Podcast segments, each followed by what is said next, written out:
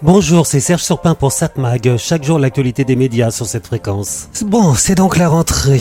Après une première chronique en forme de bilan, mais aussi évoquant succinctement les sujets que l'on va certainement aborder cette année, revenons sur l'événement qui a marqué cet été médiatique. Un bon sujet pour partir en vacances, puisqu'on en a appris fin juin que l'ancien rédacteur en chef de Valeurs Actuelles avait été nommé à la tête de la rédaction du vénérable journal du dimanche. D'ailleurs, savez-vous que le JDD a été fondé en 1948 et c'était au départ le supplément dominical de François, le grand journal d'après-guerre, journal qui a ensuite mal tourné après un lent déclin.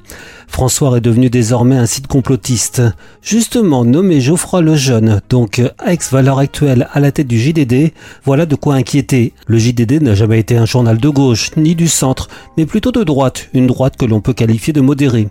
Mais là, il semble que l'on assiste à un changement de cap, changement initié par Vincent Bolloré, lui qui contrôle déjà CNews, C8 et désormais le groupe Lagardère, y compris Europe 1, Paris Match, le JDD, sans parler le principal éditeur de livres en France.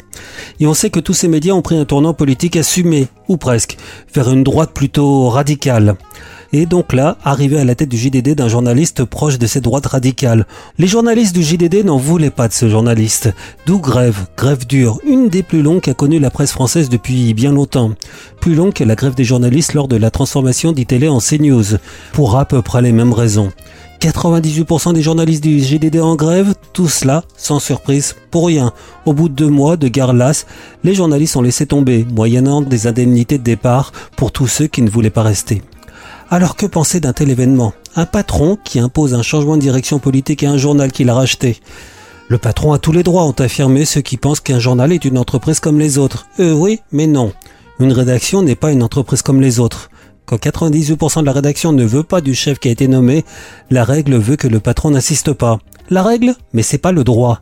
Deux exemples d'ailleurs. Libération et Le Monde, des journaux que l'on peut qualifier de gauche, possédés désormais par des milliardaires, qui ont dû demander aux journalistes par qui ils désiraient être dirigés.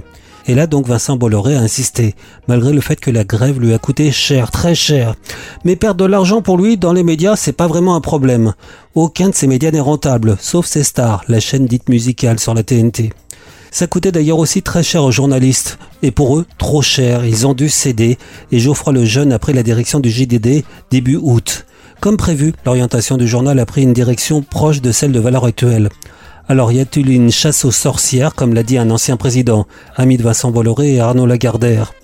Il suffit de comparer les sujets abordés par le nouveau JDD et ceux abordés par son concurrent, le Parisien Dimanche, pour voir la différence. Vincent Bolloré a un objectif politique assumé. Mais pour l'instant, financièrement donc, c'est pas une réussite. Politiquement, c'est plus compliqué. Un ancien chroniqueur de CNews a quand même obtenu plus de 7% à la présidentielle. C'est moins que certains craignaient, mais c'est beaucoup plus que certains candidats plus institutionnels. La suite nous dira si Vincent Bolloré a réussi son pari. Pour rappel, le film sur la Vendée, Vaincre ou mourir, largement financé cette année par Vincent Bolloré, n'a fait que 287 000 entrées. C'est peu, et cela malgré l'aide de la presse Bolloré.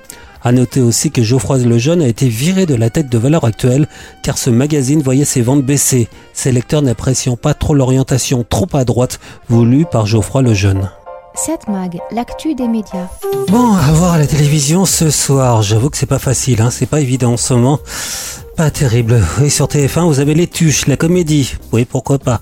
J'ai pas besoin de vous décrire. France 2, une pièce de théâtre, un vaudeville, Joyeuse Pâques.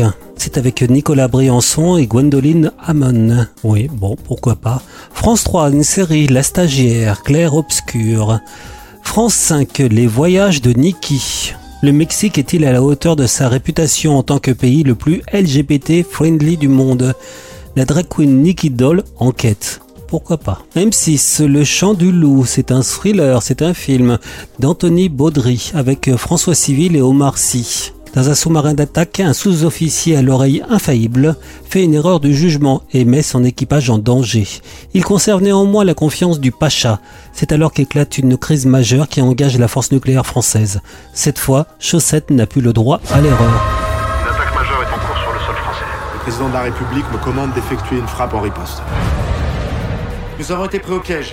J'ai passé ma vie à apprendre à des gamins à faire confiance à un système. Maintenant, il faudrait que je neutralise ces gamins C'est nos frères en face là. C'est pas nos frères, ce sont des marins ce genre de tir. On n'a plus le choix. Donc M6, le chant du loup. À noter qu'on le retrouve aussi dans ce film Mathieu Kassovitz, à qui on souhaite un bon rétablissement. Arte, un documentaire, le djihad sur l'Europe. Mais j'aurais tendance à vous conseiller de regarder une série, une série disponible sur MyCanal ou sur Canal+. C'est la quatrième saison de Babylon Berlin. Très très bonne série. Berlin 1930, alors que les nazis se rapprochent dangereusement du pouvoir, l'inspecteur Rass enquête dans le milieu de la boxe et dans celui de la politique. C'est le début du nazisme, c'est une enquête sur cette période trouble de Berlin. Très intéressant, très belle série. Pourquoi vous semblez aussi soucieux Ce sera la toute première fois que je paraîtrai en public en tant que membre de l'ASA. Il y a un cambriolage chez Titz, sur Koudam. On bouge plus Ils sont là Le gamin a glissé, il essayait de s'enfuir. Qu'a-t-on retrouvé sur lui? Rien du tout. Il s'agit pourtant d'un Un de cambriolage. ses complices a sûrement filé avec le butin. J'ai vu qu'elle avait un sac à dos. Mademoiselle Ritter Alors là, je vous ai passé la bande-annonce en français, peut-être qu'il vaut mieux voir euh, cette série en allemand. Babylon Berlin, saison 4, disponible sur MyCanal. 7 Mag, l'actu des médias.